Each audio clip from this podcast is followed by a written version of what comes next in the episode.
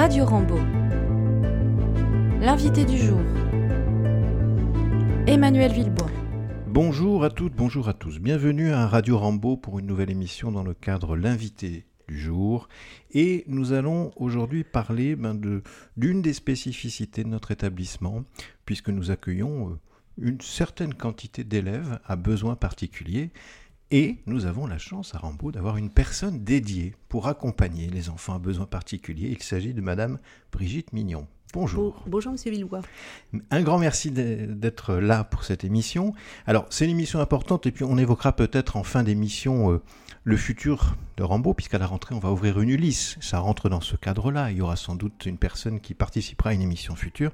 Mais je vais laisser Madame Mignon se présenter, dire quels sont ses rôles, parce qu'elle n'a pas que le rôle de responsable d'enfants à besoins particuliers dans l'établissement. Et après, on évoquera euh, bah, tous ces termes génériques qu'on peut entendre, le PPS, le PAP, le PPR, le MOP, j'en passe, pour donner un peu d'informations et comprendre un petit peu à, qui se destinent ces, différents dispositifs. Madame Mignon, vous avez la parole. Eh bien, euh, donc je suis arrivée à Rombaud depuis euh, une dizaine d'années. Je vais faire ma, dixième rentrée en septembre prochain. Euh, donc je suis rentrée à la vie scolaire sur un poste d'assistant d'éducation. Et puis il y a environ six ans, Monsieur Falise m'a proposé, au vu de mon parcours professionnel et mon cursus scolaire, m'a proposé de m'occuper du suivi des élèves à besoins particuliers. Euh, voilà. Ça faisait partie d'un besoin. Alors, pourquoi un besoin? Parce que c'est quand même quelque chose d'extrêmement important, je peux le dire d'extrêmement chronophage, qui nécessite de faire du lien avec l'équipe pédagogique, avec les familles, bon, avec l'élève concerné. Donc, c'est un sacré travail. Oui, effectivement, c'était... Euh, euh, je pense qu'au départ, c'était aussi pour soulager le, travail des, professeurs principaux qui, étaient de plus en plus euh, débordés par, par toutes, toutes ces demandes. Donc voilà, moi je suis vraiment en soutien des professeurs principaux. Je ne prends pas de décisions, on est toujours en concertation les uns avec les autres. J'ai vraiment un, rôle de, communication entre les familles, les professeurs principaux. voilà, dans l'intérêt de, dans l'intérêt de l'élève. Bon, et vous intervenez aussi au niveau de l'internat. Alors voilà, euh, je fais partie de l'équipe de vie scolaire, effectivement. Donc, euh, j'ai quelques petites missions encore de, surveillance. Et puis, je fais partie de, l'internat. Voilà. Euh, une équipe à laquelle je suis très attachée. J'aime beaucoup mes, internes. Je m'occupe de, Là, j'ai un petit groupe de 13 élèves de 4e dont, je m'occupe le soir. Très bien. L'internat qui a fait l'objet d'une émission il y a très peu de temps, avec Monsieur Bamal notamment. Alors, je le redis, à Rambaud, on a une chance, j'allais dire inouïe, c'est d'avoir une salariée à temps complet, alors même s'il y a d'autres petites responsabilités que vous venez d'évoquer par rapport à l'internat, mais mhm. qui est donc la responsable des enfants à besoins particuliers. Donc vous avez, depuis cette année, c'est une nouveauté, votre bureau avec le bureau de Madame Brun, qui fera l'objet d'une émission très prochainement, peut-être la dernière de l'année, on verra, on finira en beauté.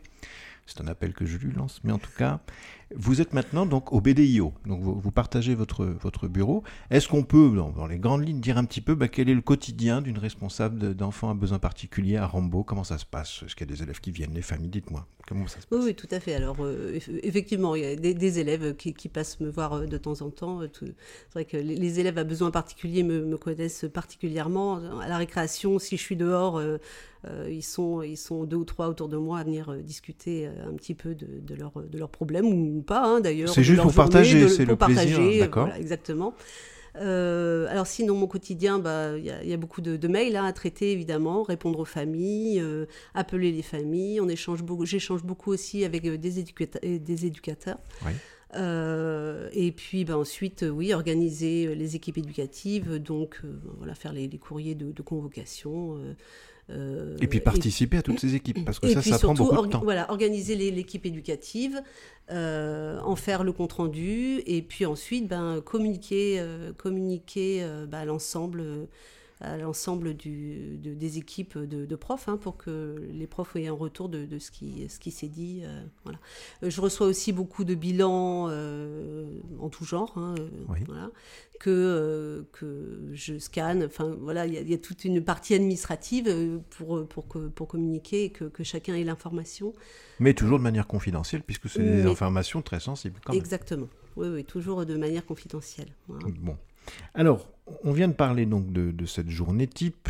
où il y a régulièrement des, ce qu'on appelle souvent des, des ESS, des équipes de suivi, c'est-à-dire des réunions, on va faire simple. Mm. Et euh, chaque réunion rentre dans un cadre particulier. Mhm.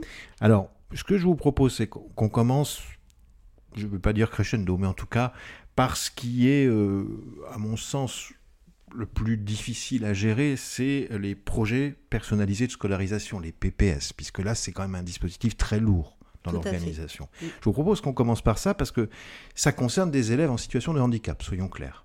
Tout à fait. Alors, le, le PPS, c'est vrai qu'il y a beaucoup de sigles. hein, euh, bon. On va commencer par le PPS. Voilà. PPS. Alors, le PPS, c'est le projet personnalisé de scolarisation. Il s'adresse uniquement aux enfants qui ont un dossier MDPH. Donc, la MDPH, maison départementale, euh, Pour les personnes handicapées. pour les personnes handicapées, exactement. Donc c'est la MDPH qui va, entre guillemets, décider que l'enfant est en situation de handicap. Tout à fait. Voilà, ça- C'est pas la famille qui le décide ou l'équipe enseignante qui dit euh, cet élève, euh, moi je considère qu'il est handicapé. Non, non, non, pas du tout. On Alors, en, am- en amont, euh, euh, donc le- le- les médecins hein, qui, suivent l'enfant euh, demandent à ce qu'il y ait éventuellement une prise en charge auprès de la MDPH. Et nous, euh, au niveau de l'école, enfin du, collège, euh, on remplit un, un GVASCO. Donc c'est un dossier qui va accompagner l'ensemble des documents, l'ensemble du do- dossier que, que les parents euh, montent pour que ensuite ça passe en commission auprès de la MDPH. Oui. Euh, et la MDPH euh, donne son accord euh, ou non pour une prise en charge de Donc l'enfant. il, il est extrêmement important que ce GVASCO soit bien rédigé, soit complet, soit fait sérieusement, parce que l'avenir de, de ce que va déterminer la MDPH pour le- l'enfant, euh, c'est ça qui se joue. Exactement. Et c'est surtout qu'en commission, c'est un quart, un quart d'heure. quoi. hein. C'est vrai que les commissions sont, vont très très vite, donc il faut vraiment que ce soit euh, clair, précis et que ce soit le plus complet possible pour que l'enfant euh, ait toutes euh, les chances mises de son côté. D'accord Euh, Et le MOPS dans tout ça? On parle souvent de MOPS. Alors on peut, on peut préciser ce que c'est que le MOPS? Ça veut dire Alors, quoi MOPS? Le PPS, en fait, normalement, hein, alors c'est pas toujours le cas, mais normalement, c'est la commission pluridisciplinaire de la MDPH qui le rédige. Bon. Oui. Euh, une fois que le PPS est rédigé, il est envoyé euh, à l'école Oui. euh, et nous, on fait un MOPS, c'est-à-dire une mise en œuvre du PPS. Voilà. Voilà. D'où MOPS, mise en œuvre du PPS. Du PPS. C'est ça le MOPS. Et donc, ça, ça ressemble à. C'est un ensemble d'items hein, que les enseignants euh, cochent. euh, Pour en chaque discipline des- en général. Pour chaque et- discipline, voilà. voilà. en fonction des besoins de, de l'enfant. C'est quelque part les engagements que prennent les enseignants vis-à-vis de la difficulté qui est avérée pour l'enfant et qu'ils s'engagent à faire dans leur pratique. Donc c'est différencié en classe, c'est ça qui est compliqué pour l'enseignant. Tout à fait. C'est ça qui est une difficulté. Bon, et, et ce MOPS et ce GVASCO, ben, chaque année, euh, peut être réactualisé, modifié selon les besoins. Oui, alors euh, pour le MOPS, c'est, c'est- il, est, il est modifié euh, par, c'est par cycle, ça fonctionne par cycle. Oui. Voilà. Même si nous, enfin moi je le, je, le rep- je le représente aux professeurs principaux à chaque, chaque année, au premier trimestre, en général au premier, au premier conseil de, de classe. Oui. Euh, une fois que les enseignants ont commencé à connaître un peu l'enfant euh, et qui peuvent dire euh, en quoi euh, ils proposent des aménagements pour, pour l'enfant. En lien avec le PPS, évidemment. Dans les aménagements entre guillemets classiques issus d'une notification MDPH et d'un PPS, on est d'accord qu'on retrouve l'outil informatique parfois selon les, les difficultés Tout à fait. L'outil informatique, la majoration de Le- temps, ce qu'on appelle le tiers-temps. le tiers-temps, souvent la dictée aménagée, Oui. Euh, après de l'aide au niveau de l'organisation. euh, alors euh, aussi de la reformulation de consignes. Évaluer à l'oral plutôt qu'à l'écrit. Enfin, évaluer à l'oral plutôt qu'à l'écrit. Voilà, c'est le, le type d'aménagement qu'on peut proposer. Euh, je voudrais faire une petite parenthèse euh, au niveau de deux autres euh, dispositifs. On parle souvent d'équipe éducative et d'ESS. Oui. Alors, quelle différence il y a entre l'équipe éducative et l'ESS et qu'est-ce que veut dire ESS Alors, euh, l'ESS est l'équipe euh, de suivi de scolarisation. Elle s'adresse aux enfants qui ont euh, un dossier MDPH, une Voilà. notification MDPH. Voilà. Oui, c'est propre à la MDPH. C'est propre à la MDPH.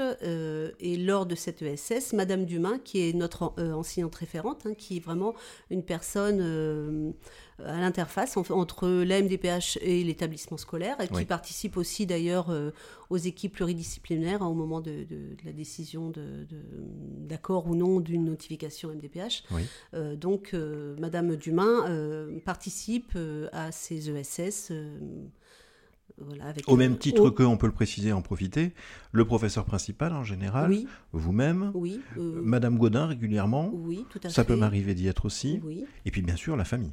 la famille, Voir, des professionnels de santé aussi. voilà, quelquefois, on a des, euh, des psychologues, des psychomotriciens, euh, orthophonistes beaucoup, Oui, euh, qui, qui sont participent présents. à- Oui, mais ça, ça, c'est valable aussi pour l'équipe éducative. Alors, belle Voilà. transition, et l'équipe bah, éducative L'équipe éducative, c'est la réunion pour tous les autres, en fait. Hein. L'ESS, c'est vraiment spécifique à l'MDPH. Voilà. Très bien, au Mais c'est vrai que je, je- je précise quand même que même Dumas euh, est vraiment une personne ressource hein, pour, les, pour les personnes qui se posent la question de, de faire de monter un dossier MDPH. C'est une personne qui peut vraiment renseigner les parents. Les familles, donc il ne faut les- pas les- hésiter à, non, faut à pas la hésiter contacter. à la contacter. euh, moi, je, enfin, moi je, je peux donner, euh, je peux donner le- l'adresse de, de cette personne. euh, C'est vraiment une personne ressource. Bon, ça c'était pour le PPS, donc en cas de, de handicap. Après, on a des élèves qui ne sont pas forcément en situation de handicap et qui ont des troubles de l'apprentissage. Et là, on va Tout rentrer dans un autre dispositif qui est le PAP, plan d'accompagnement personnalisé. Personnalisé. Alors, est-ce Oui. qu'on peut expliquer la différence Alors, et comment ça fonctionne? Euh, le PAP s'adresse aux enfants qui ont un trouble durable de l'apprentissage. Et ça, c'est important de le comprendre parce que quelquefois, nous, on est un peu euh, embêtés avec ça parce que euh, on, reçoit des attestations, des certificats médicaux où le professionnel de santé nous dit qu'il faut mettre en place un PAP. Bon, à aucun moment, ce n'est l'établissement scolaire qui met en place un PAP. Voilà. C'est décidé par euh, des spécialistes, on va dire C'est décidé par le médecin scolaire. en fait. Exactement. Voilà. Le médecin scolaire, Le médecin scolaire, tout à fait.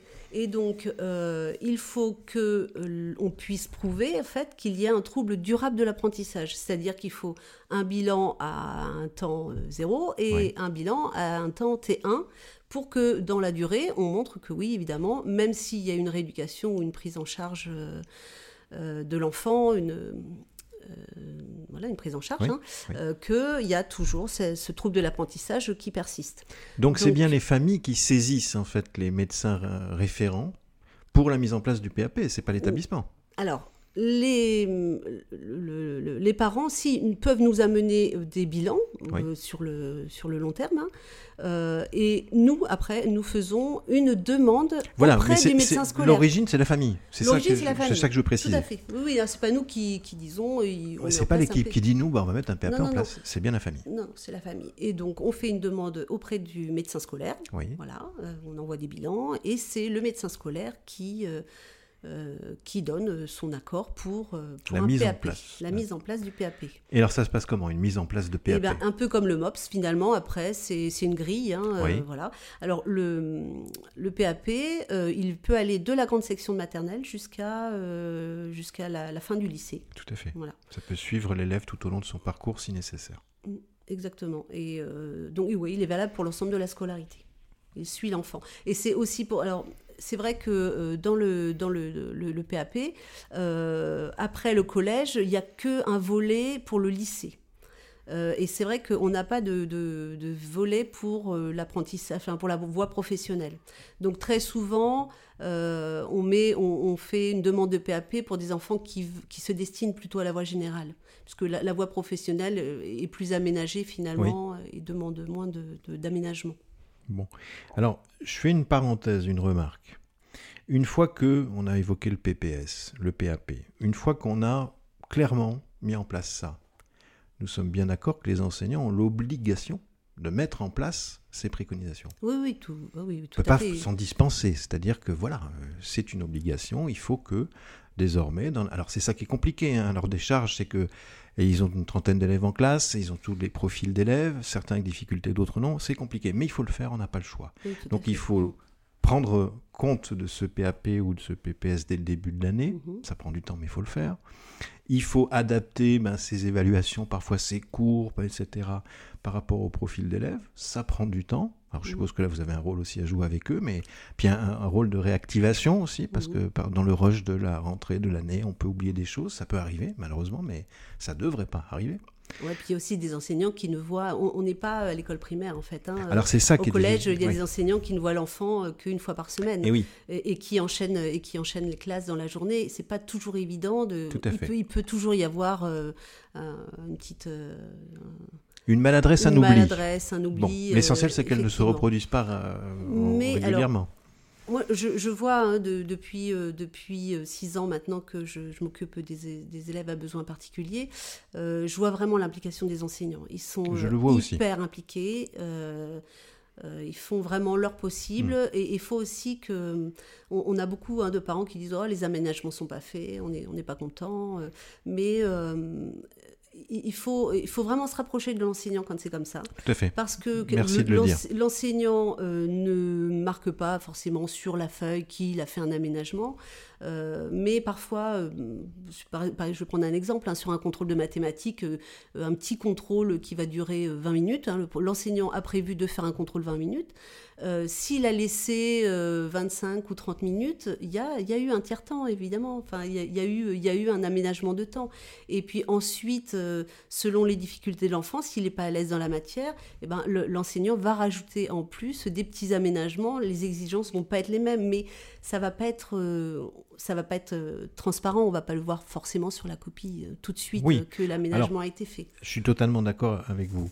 Après, je le redis, c'est pas à l'enseignant de déterminer si les aménagements qui sont actés et qui doivent être mis en place bah, sont pas nécessaires. Ah non, ça, c'est évident. Même si l'élève il n'utilise pas, on prend l'exemple du tiers-temps, son tiers-temps, bah, il a son tiers-temps. Voilà. Et puis, bah, tant pis, il l'utilise pas, mais au moins, on peut pas dire qu'on nous l'a enlevé et que l'enseignant a dit, mais non, tu es capable de faire ton exercice sans, tiers, ah temps supplémentaire.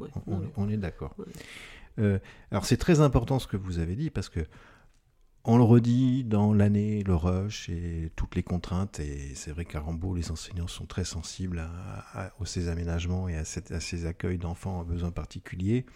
Si jamais il y a un petit couac, ça peut arriver, un oubli, pour X raisons, il y a toujours des raisons, et c'est jamais volontaire, je pense, enfin je l'espère pas en tout cas, à Rambaud, mm. prendre rendez-vous avec l'enseignant, pour réexpliquer. Il faut le faire, les familles, même si ça prend un petit peu de temps, réexpliquer ben voilà, la situation de l'enfant, c'est ce dont il a besoin en termes d'aménagement. Et souvent, après la discussion, ben justement, l'enseignant, il est bien imprimé de son entretien et il n'oublie plus. Donc il faut le faire, il ne faut pas hésiter. Après, je le dis clairement en tant que chef d'établissement, si malgré ça, ça continue et qu'il y a des couacs, des couacs, des couacs avec le même enseignant, ben là vous venez voir M. Videbois et on va trouver une autre solution. Mais en tout cas, on y arrivera toujours dans le dialogue et on veut construire et améliorer les choses. Ça, c'est important.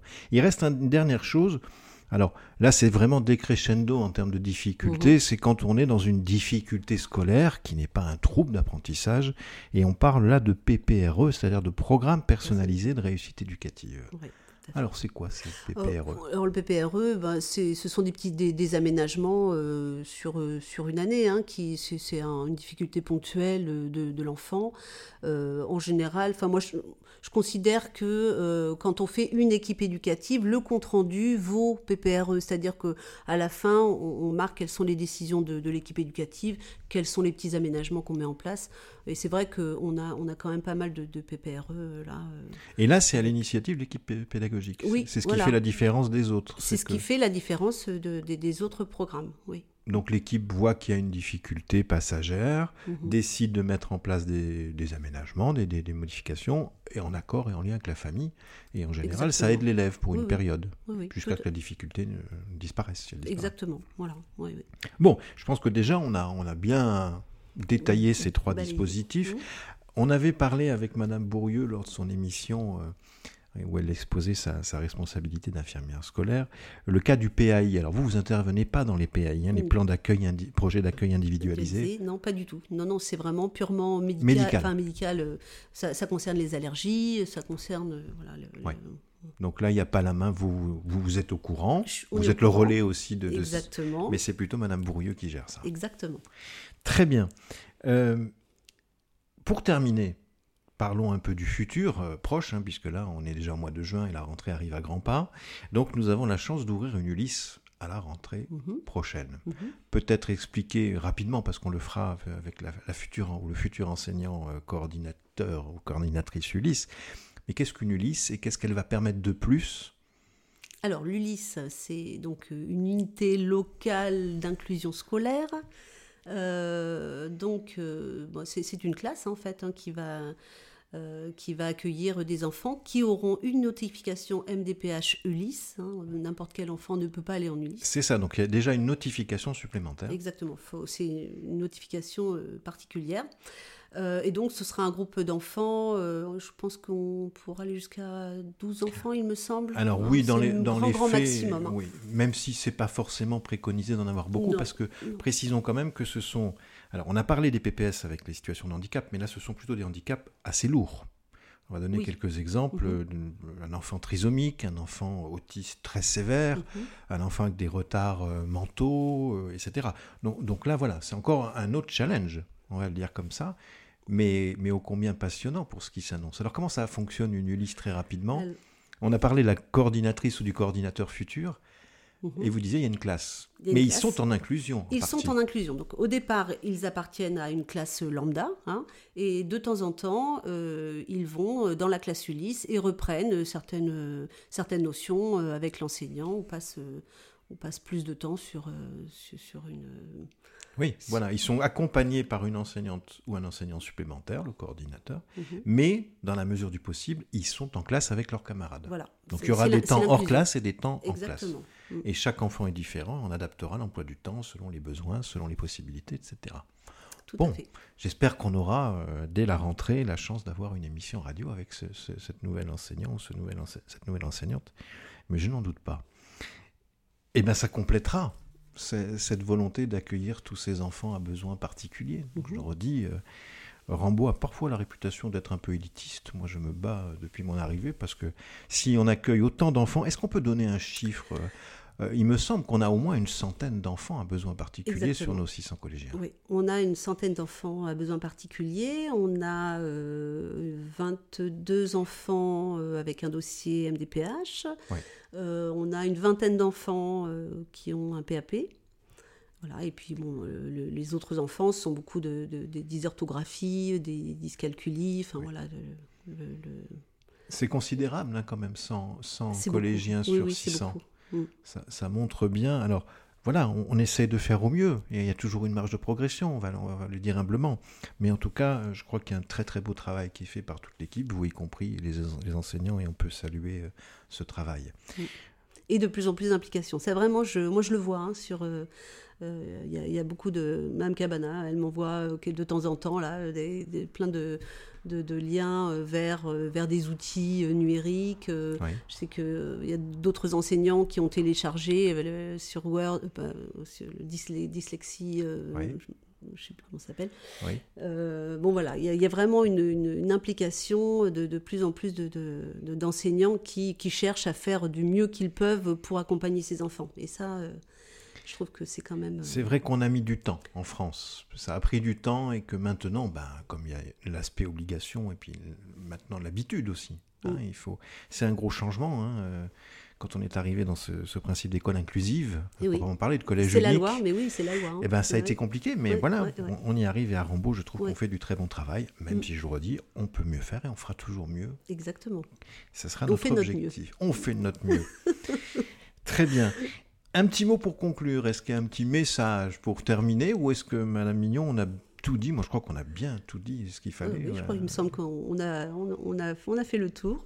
Bon, et bien alors moi, il me reste à vous remercier infiniment pour votre participation et je pense que cette émission sera euh, écoutée parce que très utile pour tous, aussi bien les familles que le personnel d'établissement, les enseignants. Ça fait une petite piqûre de rappel aussi parfois, c'est jamais mauvais, même pour moi. Voilà, merci beaucoup Madame Mignon. Merci à vous. À bientôt pour une prochaine émission, j'espère. Au revoir. Merci, au revoir. Retrouvez toutes nos émissions précédentes en podcast sur les plateformes Ocha, Apple Podcast, Deezer, Spotify, TuneIn